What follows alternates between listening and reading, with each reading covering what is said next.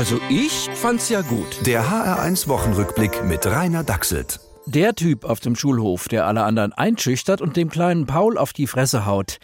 Der war eklig, aber er hat wenigstens nicht gesagt, was soll ich denn machen, wenn dauernd meine legitimen Sicherheitsinteressen verletzt werden? Das hätte ihm auch keiner geglaubt. Und das ist der Unterschied zu Putin. Ein paar Leute glauben dem alles, auch sowas. Wie lange sollen wir das noch dulden?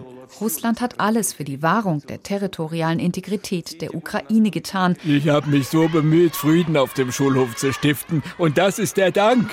Und schuld ist natürlich der kleine Paul. Okay, mit einzelnen Typen, die lügen und zuschlagen, kommst du noch zurecht. Bei Atommächten ist das schon etwas schwieriger. Ein Argument hilft allerdings bei beiden nichts. Gewalt ist doch keine Lösung. Ist sie nämlich doch, wie wir sehen, nur keine gute. Und nun, einige haben natürlich ihre alten Standardsorgen. Gegen Krieg helfen nur Friedensdemos. Am besten vor dem US-Konsulat. Genau. genau. In Syrien hat sowas noch funktioniert. Jetzt ist die Sache aber doch ein bisschen nah an uns dran.